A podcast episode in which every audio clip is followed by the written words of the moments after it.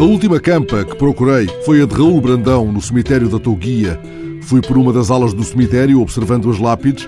O Pedro Pinheiro e o Joaquim Pedro foram pelo lado oposto e regressaram com o coveiro, cuja vasta memória compensou a escassez de palavras. É aqui, disse ele, e era ali.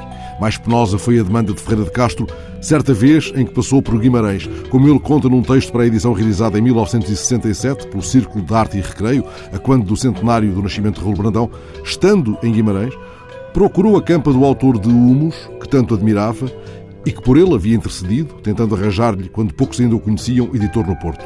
Ferreira de Castro teve, contudo, sorte pior. O coveiro de há meio século levou-o ao engano à campa do escritor Carlos Malheiro Dias, um monárquico de alma grande que se exilara no Brasil com a República, mas que não perdera de vista o critério da liberdade e por isso deu o peito por uma das primeiras obras de Aquilino, salvo erro, O Jardim das Tormentas.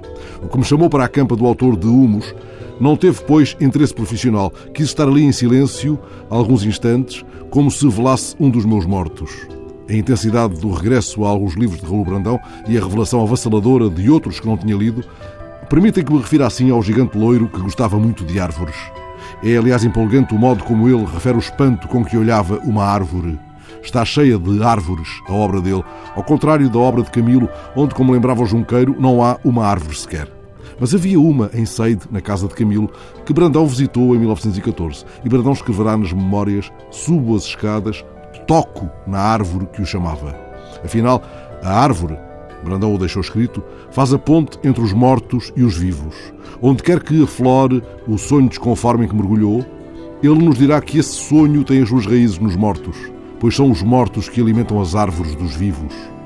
O primeiro volume das Memórias de Raul Brandão é, aliás, dedicado aos mortos. Neste dia, regresso a essas primeiras páginas das Memórias e leio: Só os mortos não voltam. Dava tudo para os voltar a ver e não há lágrimas no mundo que os façam ressuscitar.